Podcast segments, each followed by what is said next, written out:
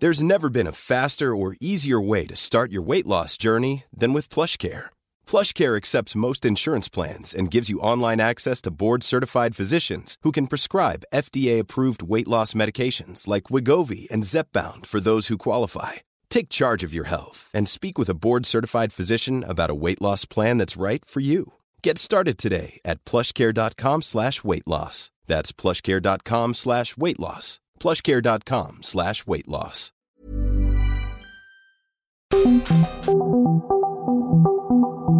Dialogando con mis psicoanalistas. La doctora Ruth Axelrod, doctor Pepe Estrada y la doctora Rocío Arocha son especialistas comprometidos, profesionales que se interesan realmente en ti a través de El Heraldo Radio, un espacio personal, íntimo e incluyente. Dialogando con mis psicoanalistas. Comenzamos.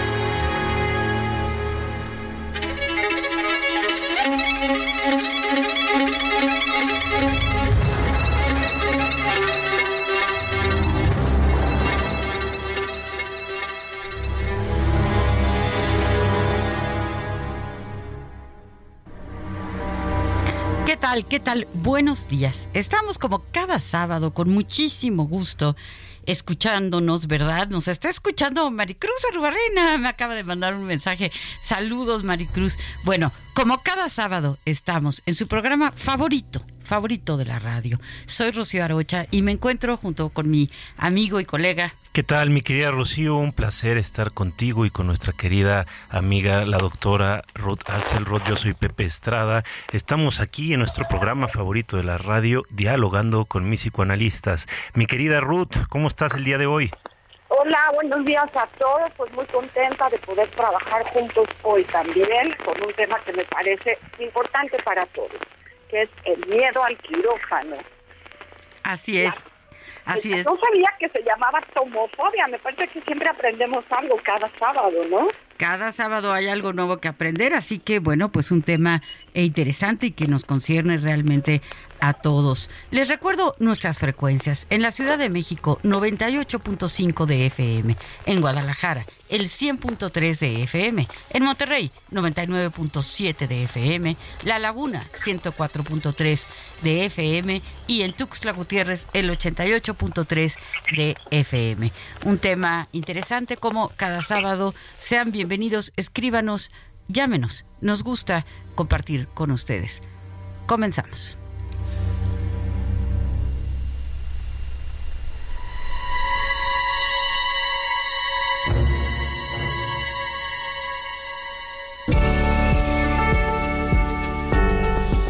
Se le ha nombrado tomofobia al miedo a las cirugías. Aunque los avances de la ciencia y de la medicina son sorprendentes, estar enfermo o requerir algún arreglo en el cuerpo genera mucha tensión emocional. El miedo al quirófano puede ir desde una ligera preocupación, que aumente un poco los días previos a la fecha de la intervención, hasta un auténtico terror paralizante. Cuando el miedo nos impide avanzar hacia nuestros objetivos, entonces podemos estar ante un caso de tomofobia, fobia a las operaciones quirúrgicas. Someterse a una operación quirúrgica siempre genera respeto, por lo que hay que conseguir que el paciente afronte la cirugía con la mayor tranquilidad posible. Está demostrado que una intervención quirúrgica genera mucho estrés y los médicos no solo tratan la enfermedad, también tratan pacientes con sus problemas y miedos. Una persona ansiosa es más sensible al dolor y si se consigue que el paciente esté más relajado respecto al resultado final, seguramente necesitará menos medicación. Hay diferentes necesidades de hacerse una cirugía. Las de mayor riesgo generan mayor tensión. Hay cirugías sencillas que son simples, estéticas, de procedimientos ambulatorios y las hay extremas. Hoy en día se han desarrollado robots que logran apoyar estos procedimientos para hacerlos rápidos y poco invasivos. El principal miedo que siente el paciente es el miedo a lo desconocido. Esto le conduce a que experimente ansiedad e inseguridad, que va a afectar su recuperación. Por eso mismo, es esencial la información preoperatoria que se le suministra al paciente. Lo más recomendable es que le pidamos a nuestro médico tratante que nos explique el padecimiento, el tratamiento y cómo se desarrollará la cirugía y la recuperación esperable tras el procedimiento. Teniendo esto claro, será más fácil controlar la tomofobia. Recuéstate en el diván y pensemos juntos sobre este interesante tema. Comenzamos.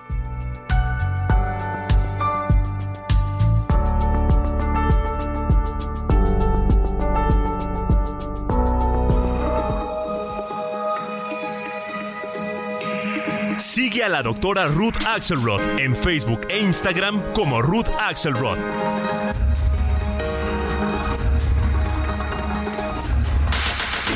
Si deseas platicar con los psicoanalistas, nuestro número en cabina es el 55 80 69 79 42. O puedes enviarnos un WhatsApp 55 30 10 27 52.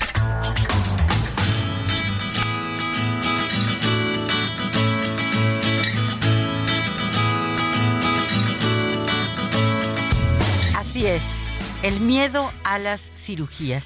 Yo no pude menos que pensar en un libro que eh, leí recientemente que se llama A la conquista del cuerpo equivocado, de Miquel Misé, un activista sociólogo trans, en donde habla de las múltiples cirugías a las que se debe someter una persona, por ejemplo, trans, ¿no? Es decir, hay cirugías que son pues eh, urgentes, ¿no? Me tienen que sacar el apéndice o me tienen que operar de la columna, en fin, y hay otras cirugías a las que nos sometemos, vamos a decir, por gusto, por una necesidad de alterar algún aspecto físico, lo que se llaman las cirugías plásticas. Y tiene dos o tres frases verdaderamente interesantes y profundas, una postura súper interesante porque habla de que el capitalismo, eh, el, comerciar, digamos, a veces con la cirugía, hace que... Eh, pues que se falte el respeto al cuerpo, ¿no? Dice, él, él teme lo siguiente, ¿no? Dice, el principal ladrón de mi cuerpo haya sido yo mismo, ¿no? Porque eh, decimos, tengo derecho a, a, transformar todo lo que no me gusta, pero también hay una obligación con respecto del cuerpo. En fin, se puede ir por muchas vertientes, pero tengo el gusto de estar con un, con mi hermano que está invitado aquí a la cabina y le quiero preguntar a Carlos si has tenido miedo a las cirugías. No, muchas gracias en primer lugar por la cordial y generosa invitación no he tenido, tampoco he tenido la experiencia de muchas de ellas. Y las veces que me han tocado, pues ha sido un proceso relativamente tranquilo. Afortunadamente no ha sido nada mayor, nada grave. Y he salido bien librado. Pepe, ¿tú tienes miedo a las cirugías?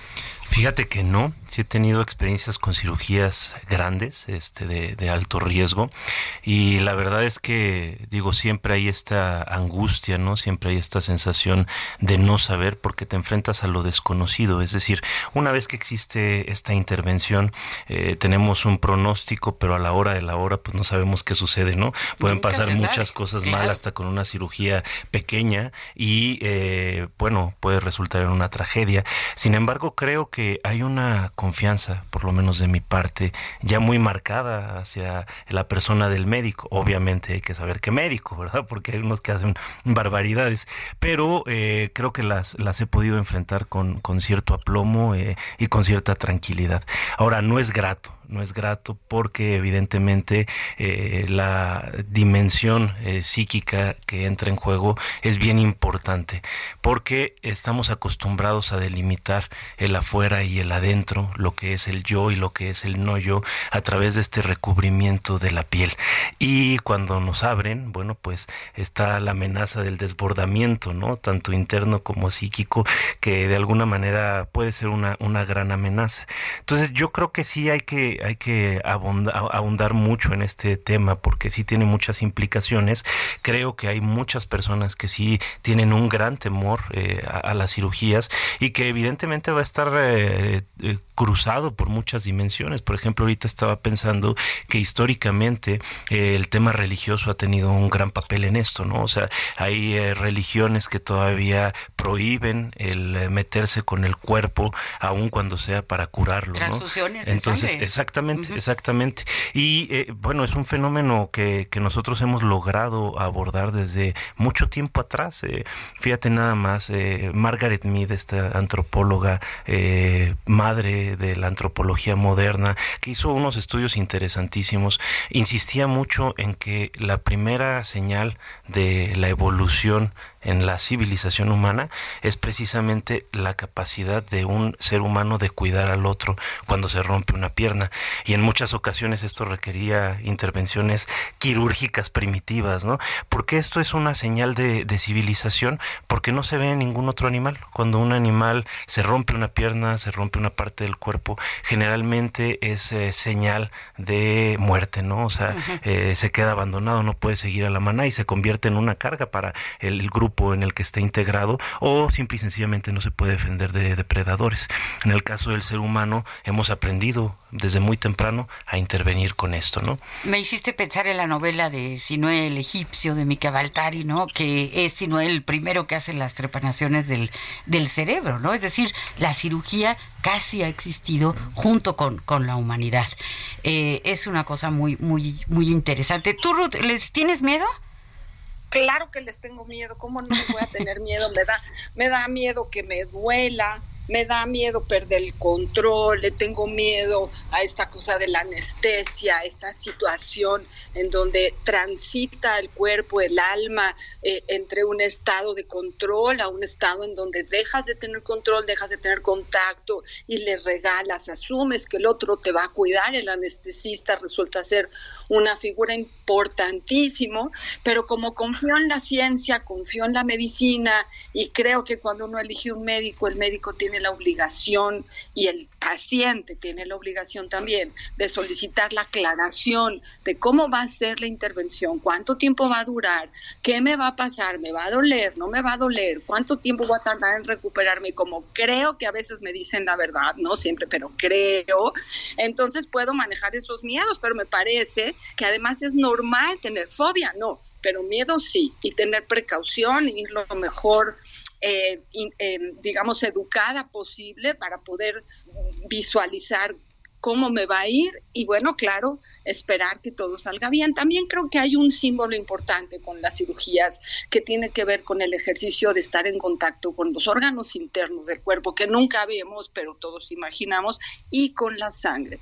La sangre como un símbolo que para nosotros mujeres tiene un cierta, una cierta connotación de sangre de vida, pero que mucho la sangre como símbolo tiene que ver con esos guerreros, con esas luchas, con esos golpes de, defensa narcisista, ¿no? Que a veces se relacionan con la muerte. Entonces, creo que si podemos tener estas herramientas para ir a, fondo al miedo que nos naturalmente nos generan circunstancias nuevas, pues bueno, ahí más o menos la vamos librando. Y por ejemplo, Mauricio Ramírez, gracias Mauricio desde temprano, está aquí con nosotros y nos dice, excelente sábado, saludos psicoanalistas, ocurre que el miedo es a lo desconocido, el no saber si se va a salir vivo o no.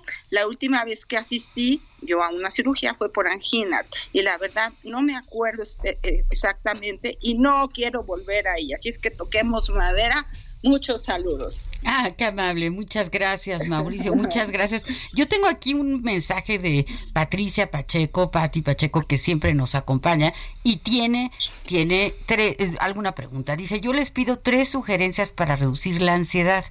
¿Cómo la reconozco y qué significa tener ese miedo? Y también dice, yo siento que cuando es la única opción y es obligación, pues, pues no hay opción, ¿verdad? Buenos días a mi programa favorito, Dialogando con mis psicoanalistas, soy Patti Pacheco. ¿Cómo es que, bueno, antes de, responder a la pregunta tan, tan importante de Patti, eh, yo también estaba pensando en las cirugías bariátricas, ¿no? Dado que estas cirugías, pues van a hacer que, voy a transformar mi cuerpo, ¿no? Se voy a perder eh, una cantidad muy importante de, masa corporal, ¿verdad? Porque voy a adelgazar después de esta cirugía. Eh, y, tiene que haber una preparación psicológica muy importante porque si no, eh, pues se enfrentan, se puede enfrentar al fracaso y por lo menos a un desconcierto importante, ¿no? Este vínculo que bien señalabas, Pepe, entre el afuera y el adentro, eh, la relación con mi cuerpo, con mi, con mi piel, es, es verdaderamente algo. Eh, eh, Freud nos habla que en principio, bueno, pues hay un yo, un yo corporal, ¿no? Eso es lo primero. Pero ¿Cómo reconocemos esa ansiedad y qué significa? O esto que nos pide Patti, tres remedios contra la ansiedad. Mira, yo, yo creo que algo de, de, lo más importante dentro de esto es siempre dimensionar. Y ahorita que, que tocas el tema de las cirugías bariátricas, a mí sí me parece un tema bien importante porque, por ejemplo, Perdón, perdón, porque por ejemplo hay eh, ocasiones en las que no dudamos para someternos a una cirugía. Entonces, por ejemplo, este tema del peso parece que es algo muy recurrido. Híjole, pero no vaya a ser un tumor, no sabemos si es benigno o benigno, pero no vaya a ser un tumor no vaya a ser otra cosa que requiera, porque le sacamos, ¿no? O sea, como que ahí el peso de la cuestión estética, de la imagen corporal que pueda encajar en la sociedad con toda la aprobación este, y la gratificación que esto atañe, eh, ejerce un, papel muy, muy importante. Y a veces cuando es una cuestión de salud eh, vital, por ejemplo, pensemos en los dentistas, ¿no? que también hacen cirugías menores, pero solo vamos cuando ya traemos el dolor de la muela del juicio que no nos deja ni dormir. ¿no? Entonces, ¿por qué cuando es un tema de salud lo dejamos de, lado? Eso me parecería muy importante. Ahora, acá con Patti creo que pues eh, el, remedio es simple y sencillamente dimensionar bien que nuestra vida está en juego, ¿no? O sea, cuando nosotros requerimos de una cirugía, estoy hablando de requerir por necesidad, no, no, de, querer. Pues, no, no, hay de otra, ¿no? En general, por ejemplo, un caso de, apendicitis, pues vamos, si no te la, si no te haces esta operación, si es emergencia, imagínate. exactamente, o sea, eh, va, simple y sencillamente no va a prosperar. Yo tengo un caso por ahí de, un conocido, muy querido amigo mío, este, obviamente por cuestiones de privacidad, no, no vamos a, a decir su nombre, pero tuvo que enfrentarse a una situación de una amputación de pierna y fue algo dificilísimo, ¿no? Porque tenía este cáncer eh, bastante extendido en, los huesos y necesitaba eh, hacer esta intervención quirúrgica inmediato. Sin embargo, precisamente pues, por el miedo, por el amor al propio cuerpo, por las resistencias, eh, fue postergando esta cirugía este, durante un buen tiempo, ¿no? Hasta que se decidió animar.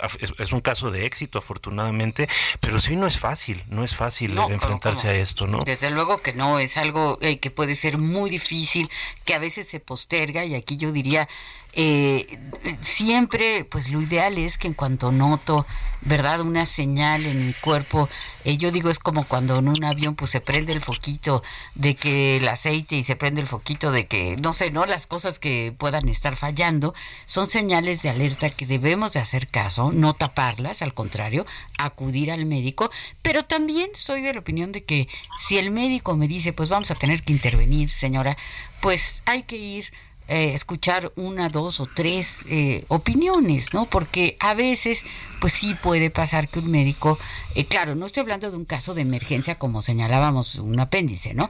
Sino otro tipo de cirugía que puede esperar un poco y que tal vez una segunda opinión pudiera, pudiera ayudar, ¿no? A tomar una buena decisión.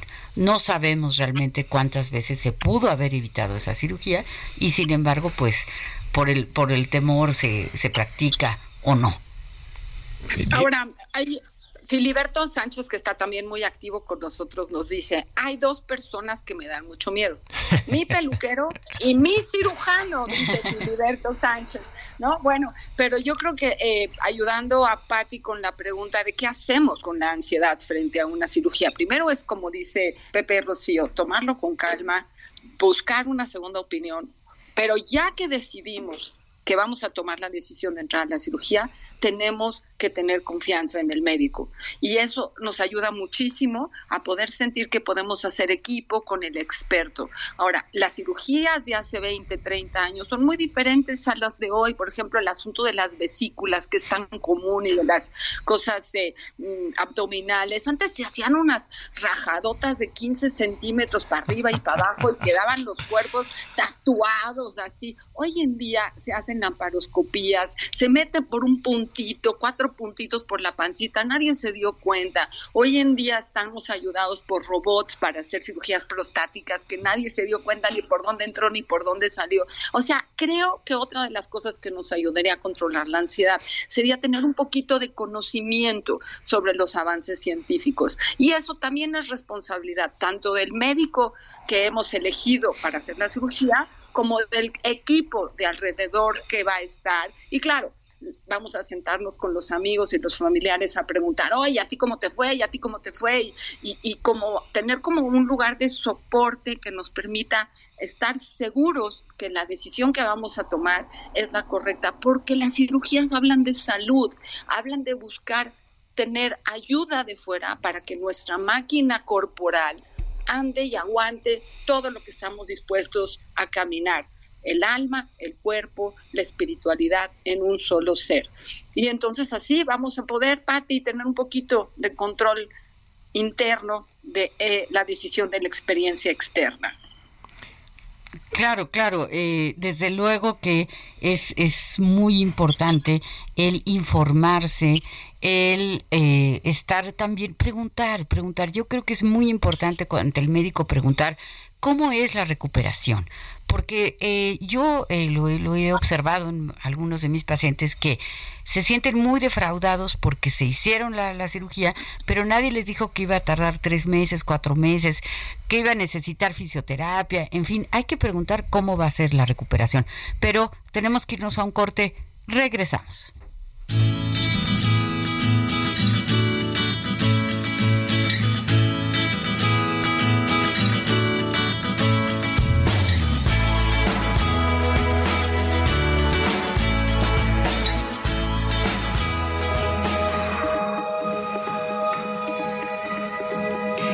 Sigue a la doctora Rocío Arocha en YouTube e Instagram como Rocío Arocha y a través de su blog www.rocioarocha.com.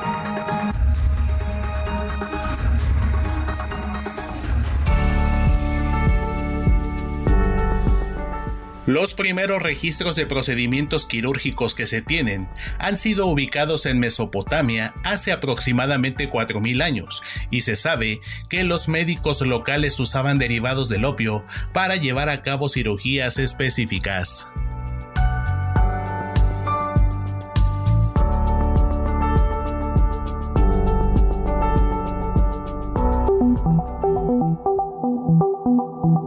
Los doctores Ruth Axelrod, Pepe Estrada y Rocío Arocha continúan en un momento en Dialogando con mis psicoanalistas.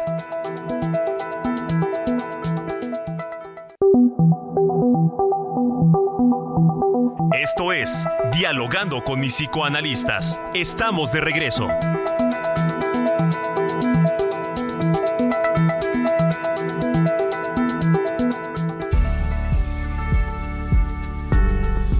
Los tres principales obstáculos con los que se encontró la medicina desde sus inicios fueron la hemorragia, el dolor y la infección.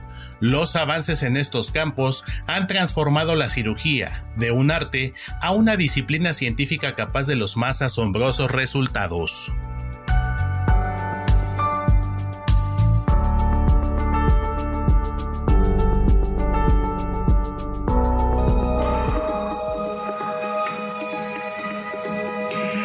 Sigue al doctor Pepe Estrada en Twitter, arroba PSIC Pepe Estrada y en Facebook como José Alfredo Estrada Cicinelli.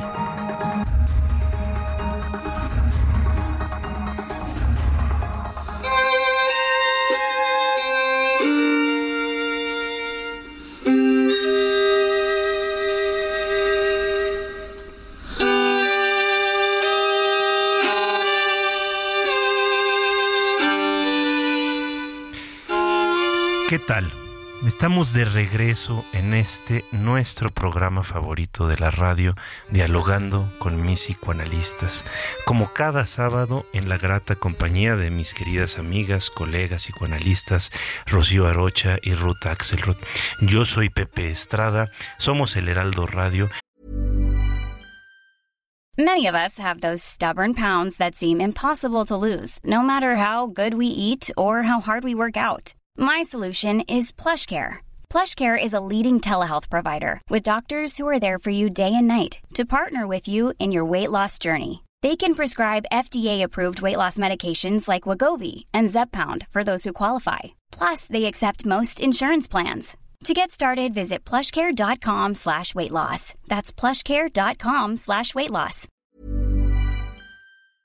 Y agradecemos profundamente su, confianza, su lealtad y el permitirnos entrar a sus hogares, a su trabajo, a su automóvil cada sábado con estas reflexiones y con esta oportunidad de discutir sobre temas tan interesantes. El día de hoy estamos hablando sobre el miedo a las cirugías, a las intervenciones quirúrgicas y no podía faltarnos la exquisita música de Alberto Iglesias. Es una música que compone para la película de Pedro Almodóvar, La piel que habito. Una película que no se deben de perder porque toca desde eh, un aspecto muy interesante la locura que puede embargar a ciertas personas con respecto a este tema. El miedo que puede haber y también la tendencia que puede haber hacia las cirugías. Es algo bien interesante este tema, sobre todo porque nos pone en un eh, punto eh, de cuestionamiento sobre cuándo sí y cuándo no. Ahorita con todo lo que hemos logrado avanzar en cuestiones científicas, eh, una intervención quirúrgica puede ser algo ya relativamente sencillo y algo que a veces no se piensa con suficiente cuidado. Y en realidad toda intervención quirúrgica debe ser algo bastante, bastante meditado. Así es, tenemos una obligación con nuestro cuerpo y hay que señalar que hay un trastorno, trastorno dismórfico de la personalidad, en donde la persona ya se hizo una cirugía, estamos hablando aquí de una cirugía estética, y pues no le gustó cómo quedó, ya se ve que machoco de acá, entonces hace otra, y al rato otra, y al rato otra, y bueno, todos conocemos historias como la de Michael Jackson, por ejemplo, ¿no? De personajes eh, muy importantes, muy valiosos, que eh, pues hacen un gran daño a su cuerpo por eh, someterse a este tipo de cirugías. Pero antes que otra cosa, yo quiero dar las gracias a Héctor Vieira, el mejor productor de la radio y de El Mundo, y a Enrique Quique Hernández en los controles. Sin ellos, este programa no podría ser el programa favorito de la radio. Ahora valga decir que aquí también tenemos otro tipo de cortes, este, unos cortes que nos aplican estos señores que también nos llenan de miedo porque siempre nos están presionando, ¿verdad, mi querida Ruth? sí, claro, claro, ¿no? Y bueno, es que es muy interesante pensar en esto de que a veces podemos tener fobia y miedo, pero lo manejamos y a veces podemos tener adicción a las cirugías, ¿no? O sea, la mente humana puede llegar a cualquiera de estas dos necesidades, esos serían los extremos, y estamos los que todavía estamos un poquito en medio, ¿verdad? En donde a lo mejor anda uno buscando mejorar alguna parte, pero otra se te enferma otra parte, y bien dicho que hay el factor tiempo, como una de las variables más importantes. Claro que el miedo y la adicción, pero el tiempo, entre más rápido se atienda a lo que sea médico, seguramente la intervención va a ser más ligera. Pero pensaba en la posibilidad de que Carlos nos ayude a pensar sobre la estructura psíquica, porque eh, nosotros como psicoanalistas siempre pensamos en la fortaleza que puede tener la estructura mental para tolerar estas situaciones traumáticas que vienen de fuera. Y Donald Mercer nos hablaba de la búsqueda de la verdad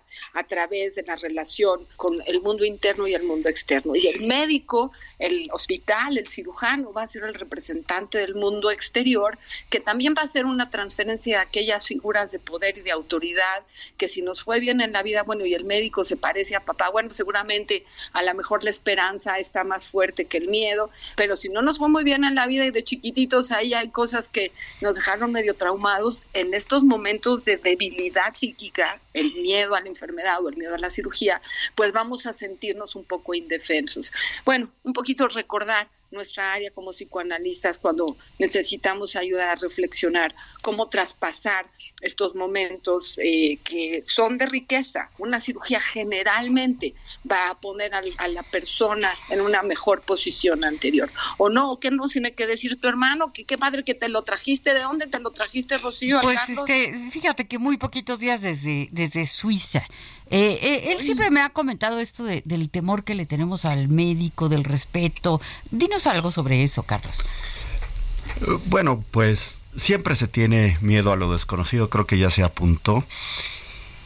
Y creo que es racional, creo, que hay miedos racionales y mm, yo lo que pienso es de que cuando uno está en manos de, un médico, uno está en manos de un profesional que ha tenido una, una formación, que tiene los estudios necesarios para practicar la cirugía, que estamos en un hospital en muchos casos con todo el equipo, con toda la instrumentación que se requiere, con todo el cuidado, con toda la higiene que podría demandar una intervención quirúrgica. No siempre es así. Hemos visto en los últimos años pues la, la falta de servicios de, de salud, de salubridad en muchos países. Hacen falta médicos, hacen falta hospitales. Se vio con la epidemia de COVID-19 cómo había esta, esta falta de, personal cualificado. Yo pienso que cuando la ciencia está de nuestro lado, cuando el hombre hace uso de la ciencia para resolver problemas de salud o cualquier otro tipo de problema que, que tenga la, la humanidad, pues el avance ha sido espectacular y hay pues desde luego un progreso muy muy notable en los últimos años y donde se ve la tecnología aplicada inmediatamente al servicio del hombre es en la medicina. Por tanto... Sí, eso está padrísimo, padrísimo.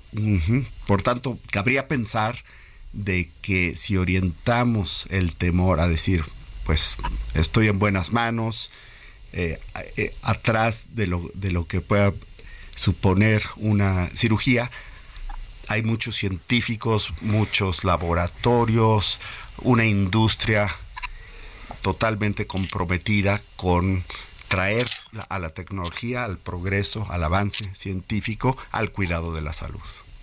Qué, qué, interesante, qué interesante, totalmente de acuerdo. Y es que ahorita que estabas mencionando esto, Carlos, creo que sí nos falta a veces mucha información. Cuando le tenemos miedo a las cirugías, lo que hace falta es acercarnos mucho más, como también mencionaba Ruth eh, en el primer bloque de este programa, eh, las maravillas que ya hay en cuanto a cirugías. ¿no? Ahorita ya hay una eh, lamparoscopía, ya hay unas máquinas, por ejemplo, el otro día estaba viendo una que se llama Da Vinci, con la cual el doctor... es como, exacto, y como con como con controles de juegos de video. Una, belleza. Está impresionante. Ahora siguen existiendo las, las cirugías a canal, como así como a los puerquitos y a las vaquitas que las abren y le sacan este los intestinos y todo, dependiendo ahora sí que del sapo es la pedrada, ¿verdad? También hay que, hay que recalcarlo.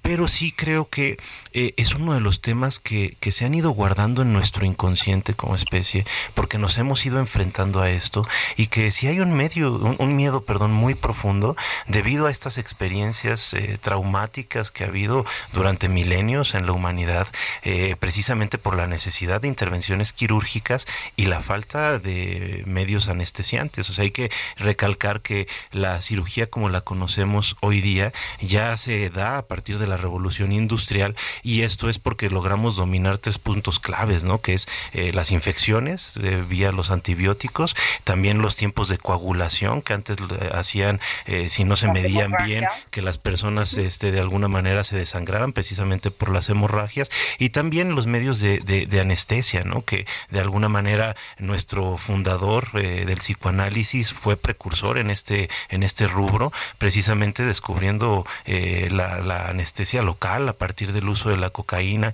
entre otras, ¿no? Ya también tenemos ahí otras personas que hicieron la utilización de, de opiáceos y demás. Entonces, claro que, que esto ya nos lleva a tener un abordaje mucho más completo, integral y menos eh, amenazante, menos doloroso. Pero ahora imagínate, eres un pirata o eres un cuate que está ahí en la guerra civil este estadounidense o acá en la revolución y te entra una bala y te tienen que sacar. Pues, pues te echas la botella de, de, ron. o de ron o de whisky y como en las películas. Serrucho limpio, ¿no? Así es, sí. Sí, sí, sí, pero bueno, pues pues ni modo, se puede, ¿no? Eh, tenemos dos mensajes de voz, vamos a escucharlos. Víctor, buenos días. Buenos días. ¿Alguna vez lo han operado a usted? Eh, operado no. He estado en el hospital, pero una operación como tal, pues no.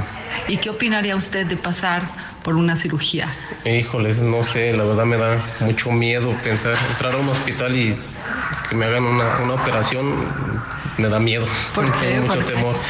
Eh, pues no sé, de hecho la ocasión que estuve en el hospital solo fueron unos pocos días y no, es, es muy feo estar ahí, la verdad. A mucho estrés, Sí, ¿verdad? piensas mucho en tu familia, eh, todo se te viene a tu cabeza, no, no sabes si vas a salir vivo o no, este, te preocupas por, se preocupa uno por la familia, por los hijos, ¿Cómo qué que? va a ser de ellos, uno, se le vienen muchísimas cosas a la cabeza en lo que está uno ahí, Eso Ok. es muy difícil. Pero qué bueno que está bien. Gracias. Sí, muchísimas Hasta gracias. luego, Hasta Víctor. luego. Tengo que reconocer que yo, quizás por necesidad, he aprendido a convivir con las cirugías sin ningún tipo de fobia.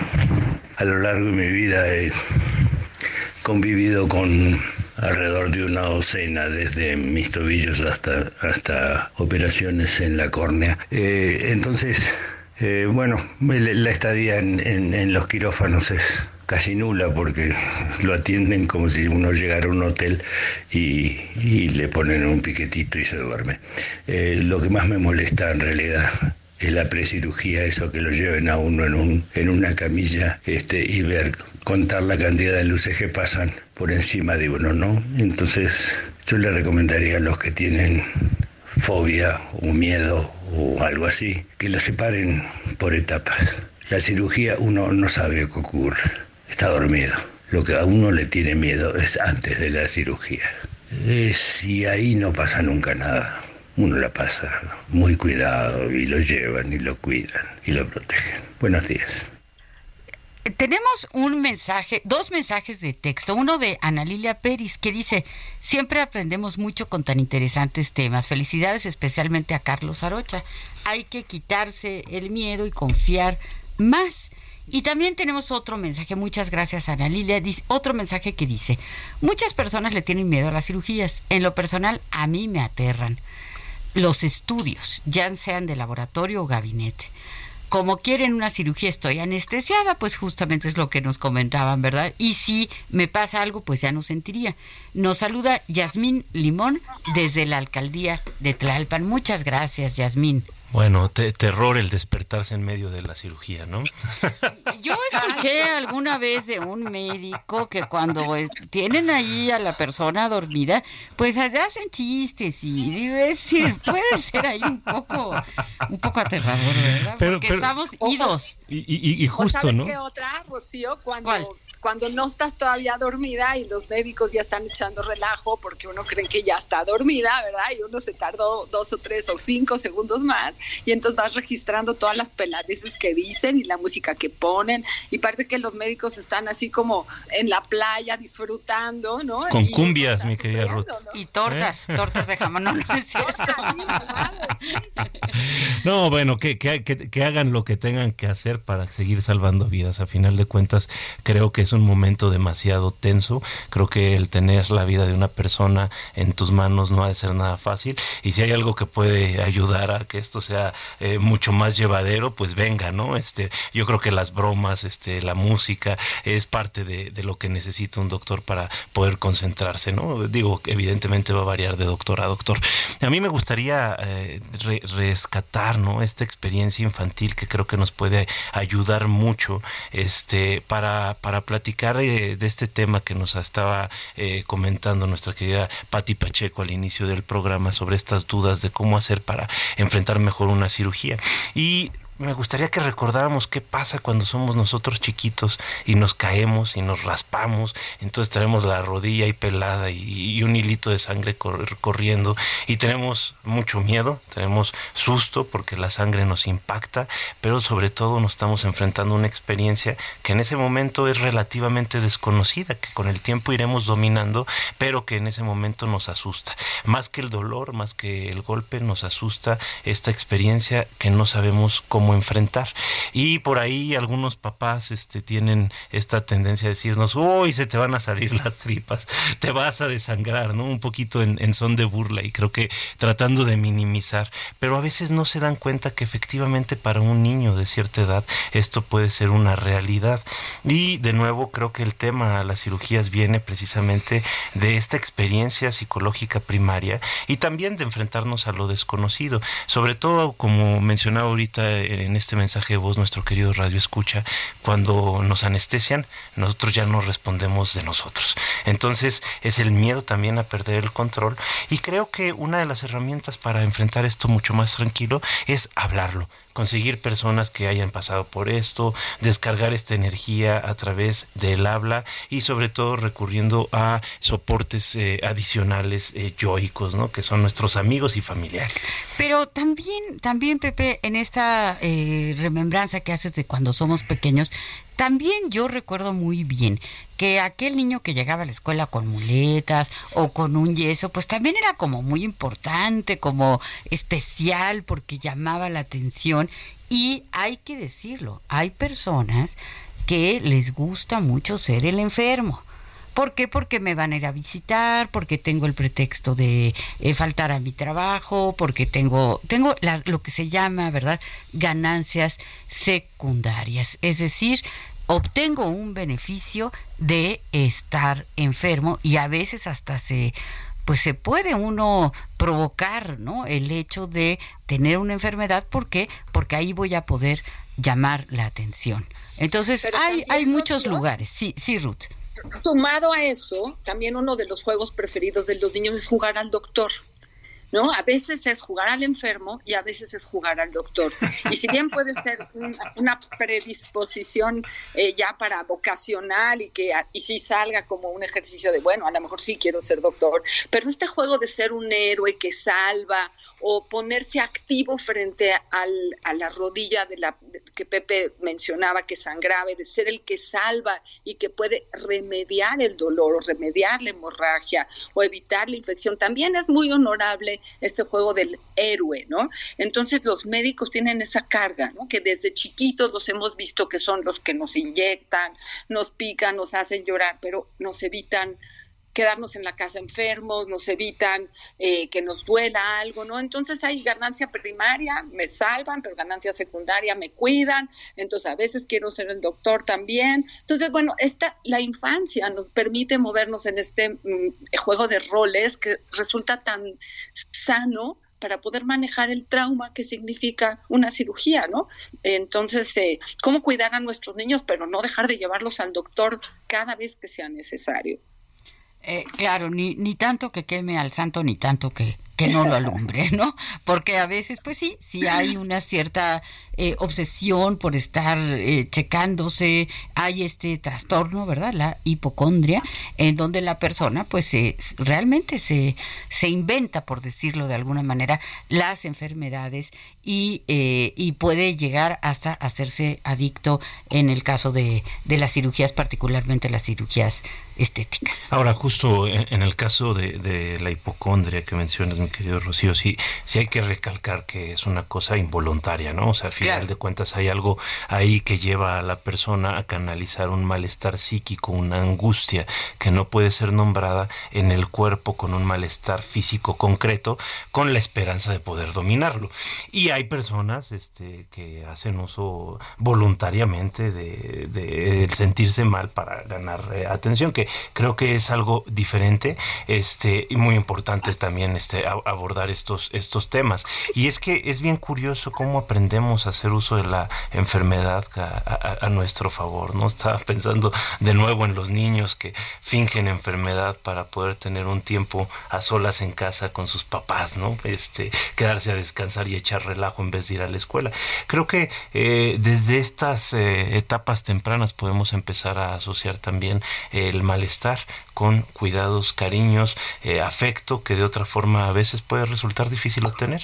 Triste, pero cierto. Claro, porque si uno falta al trabajo, ¿no? Y dice que faltó porque le dio flojera, o porque tenía ganas de ver una serie, o porque, eh, no sé, tenía ganas de ir a comer con un amigo, pues no, no te van a justificar la falta. Pero si faltas por enfermedad, pues ahí sí se va a encontrar, ¿no? Entonces ahí hay una frontera eh, porosa un poco complicada, ¿no? Eh, Ruth, ¿tienes un mensaje? Sí, sí, sí, nos escribe el señor Sandoval. Dice, ay, mis queridos doctores psicoanalistas, es cierto que está bien que escuchen música los médicos, pero en mi caso tenían tan alto el volumen que no escuchaba la enfermera cuando le pedían que me pusieran más anestesia y esto resultó que estuve piqui calacas de tres hasta las nueve horas. Ay, señor Sandoval, pero qué bueno que tiene la fuerza para estar con nosotros. También Luis Alberto Rojano nos dice buenos días. Yo no le tengo miedo a la cirugía. Ya llevo seis desde pequeño hasta, hasta ahora incluso del corazón. Yo fui a la iglesia, me confesé y me encomendé a Dios y a mi familia.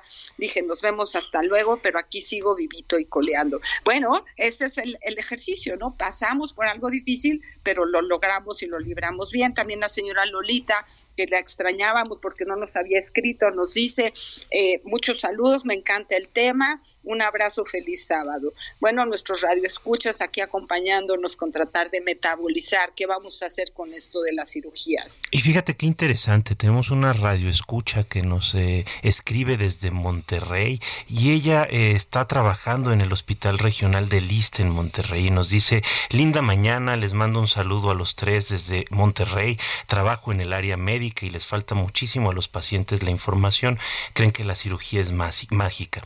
También a los médicos les falta ponerse al nivel del paciente y explicar detenidamente el procedimiento para saber que nos estamos, a qué nos estamos enfrentando.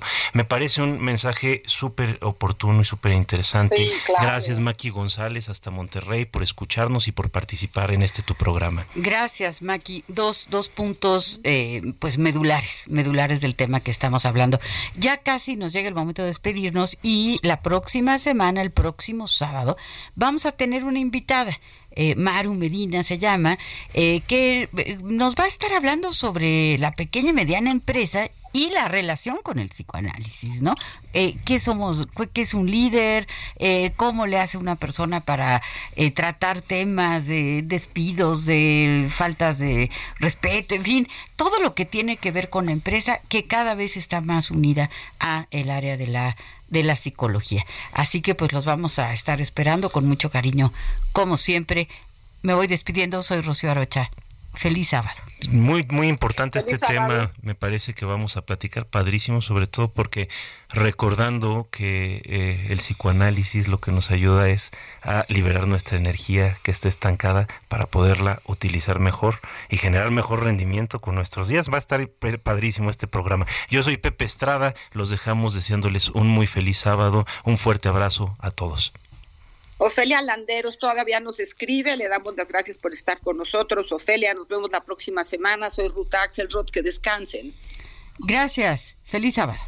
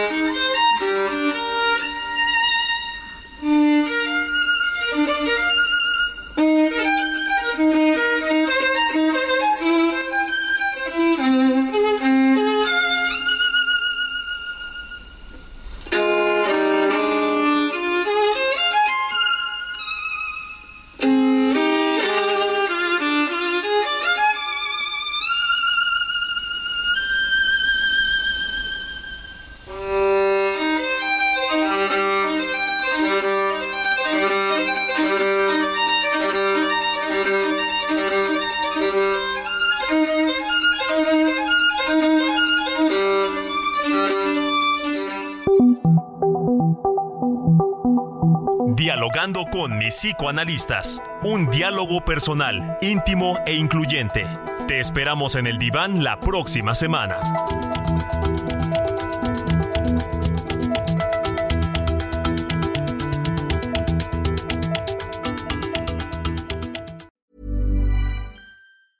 Planning for your next trip? Elevate your travel style with Quince. Quince has all the jet setting essentials you'll want for your next getaway, like European linen premium luggage options, buttery soft Italian leather bags, and so much more. And is all priced at 50 to 80% less than similar brands. Plus, Quince only works with factories that use safe and ethical manufacturing practices. Pack your bags with high-quality essentials you'll be wearing for vacations to come with Quince. Go to quince.com/pack for free shipping and 365-day returns.